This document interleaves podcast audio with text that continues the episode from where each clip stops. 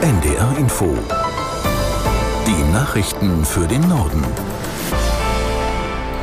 Um 8.30 Uhr mit Benjamin Kirsch. Bei der Weltklimakonferenz in Dubai gibt es jetzt eine Einigung. Die Teilnehmerstaaten haben sich auf den neu vorliegenden Text verständigt, der einen Übergang weg von fossilen Brennstoffen vorsieht, jedoch keinen kompletten Ausstieg. So steht es in einer Abschlusserklärung. Aus Dubai Martin Polanski. Statt von einer Reduzierung von Kohle, Öl und Gas ist nun von einem Umstieg die Rede.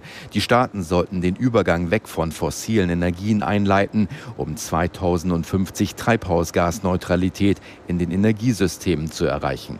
Umweltorganisationen sehen darin eine deutliche Verbesserung, sprechen aber auch von Schlupflöchern, insbesondere für die Erdöl- und Erdgasfördernden Länder.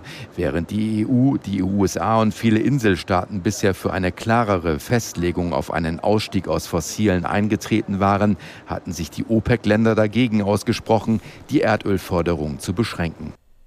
Es gibt offenbar einen Durchbruch im Haushaltsstreit. Die Spitzen der Ampelkoalition haben sich laut Informationen des ARD Hauptstadtstudios auf eine Lösung geeinigt. Aus der NDR Nachrichtenredaktion Mareike Markosch. Details sind noch nicht klar, die sollen erst im Laufe des Tages bekannt gegeben werden. Für den Nachmittag ist außerdem ein Treffen des Koalitionsausschusses geplant, bei dem die Ergebnisse beraten werden sollen. Die Regierung hatte fast vier Wochen lang darüber gestritten, wie sie das Milliardenloch im Haushalt stopfen will, das durch das Urteil des Bundesverfassungsgerichts entstanden ist. Insgesamt geht es um 17 Milliarden Euro allein fürs kommende Jahr. SPD und Grüne wollten dafür eine erneute Notlage erklären, um die Schuldenbremse aussetzen zu können. Die FDP hatte sich dagegen für mehr Einsparungen ausgesprochen. Die Union hatte bereits angekündigt, eventuell wieder vor das Bundesverfassungsgericht ziehen zu wollen, falls die Schuldenbremse ausgesetzt wird.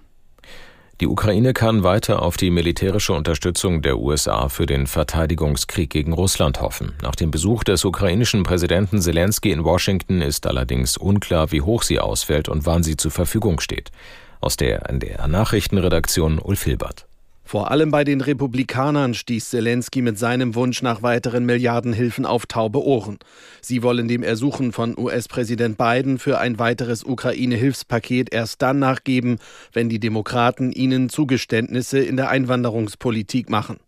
Biden sicherte Zelensky zwar weiter die volle Unterstützung zu, und er verwies auch darauf, dass der russische Präsident Putin nur darauf warte, dass die USA hier nachlassen würden. Dennoch blieb Zelensky am Ende seines Besuchs nur die Hoffnung, dass es mit der Militärhilfe aus Washington irgendwie weitergeht. Die ukrainische Hauptstadt Kiew ist in der Nacht erneut von russischen Raketen angegriffen worden. Die Geschosse konnten zwar abgefangen werden, trotzdem gibt es viele Verletzte. Aus Kiew Rebecca Barth. Wieder war in Kiew eine ganze Reihe lauter Explosionen zu hören, bevor die Behörden den Luftalarm auslösen konnten. Die herabstürzenden Trümmerteile zerstörten wie bei früheren Angriffen Wohngebäude, Fenster und lösten Brände aus. Mindestens 53 Personen wurden nach aktuellen Angaben der Kiewer Behörden verletzt. Auch die südukrainische Region Odessa war Ziel von russischen Drohnenangriffen, die ebenfalls von der Luftverteidigung abgefangen werden konnten. Bisher nicht behoben werden konnten die Folgen eines massiven Hackerangriffs auf den größten Mobilfunkanbieter der Ukraine. Millionen Menschen können ihre Mobiltelefone und damit verbundene Dienste seit Dienstagmorgen nicht mehr nutzen. Auch mehrere Banken klagen über Probleme. Die Haushaltskrise wird sich nach Einschätzung von Wirtschaftsforschern trotz der Einigung der Ampelspitzen negativ auf das kommende Jahr auswirken. So rechnet das Kölner Institut der deutschen Wirtschaft auch 2024 mit einer Rezession. Das Bruttoinlandsprodukt werde wie schon in diesem Jahr voraussichtlich um 0,5 Prozent schrumpfen, heißt es in der neuesten IW-Prognose. Zur Begründung heißt es, die Unternehmen seien wegen der Haushaltskrise verunsichert und würden deshalb Investitionen zurückstellen. IW-Direktor Hüter forderte die Bundesregierung auf, Handlungsfähigkeit zu beweisen und insbesondere über eine Reform der Schuldenbremse nachzudenken.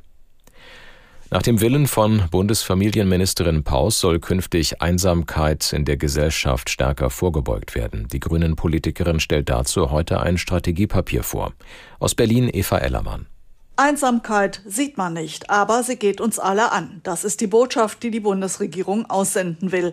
Experten sagen, Einsamkeit hat weitreichende Folgen für die Gesundheit der Betroffenen, aber auch für die Gesellschaft. Wer einsam ist, fühlt sich nicht zugehörig. Das sei auch ein Risiko für die Demokratie. Familienministerin Lisa Paus will das Thema Einsamkeit aus der Tabuzone holen. Im Koalitionsvertrag haben die Ampelparteien bereits vereinbart, dass sie konkrete Maßnahmenpakete zur Bekämpfung der Einsamkeit auf den Weg bringen wollen. Das waren die Nachrichten. NDR Info und wir wollen zunächst einmal nach Berlin schauen. Es gibt einen Durchbruch bei den Haushaltsverhandlungen. Das Bundesverfassungsgericht hatte die Ampel ja mit seinem Haushaltsurteil kalt erwischt und fast vier Wochen lang hatten die Koalitionsspitzen um eine Lösung gerungen, sodass am Ende eine Nachtsitzung nötig war. Und da kam man entscheidend voran. Georg Schwarte ist uns jetzt nochmal zugeschaltet aus Berlin. Sickern da schon erste Details durch? Nein, was die Details angeht, da müssen wir uns gedulden.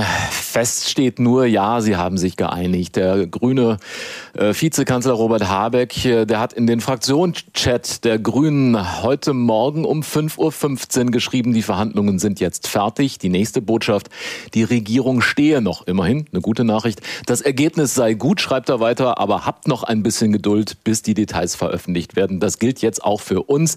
Die Details kennen wir nicht, nur die Tatsache, dass sie dieses 17 Milliarden Loch, mindestens 17 Milliarden Loch, auf irgendeine Art und Weise gestopft haben. Was gab denn den Ausschlag, dass man sich jetzt doch einigen konnte? Ist da irgendwas zu vernehmen? Naja, außer der äh, schieren politischen Notwendigkeit, dass diese Haushaltskrise sich nicht auswächst zu einer veritablen Regierungskrise, je länger es dauerte, desto lauter wurde natürlich auch die Opposition.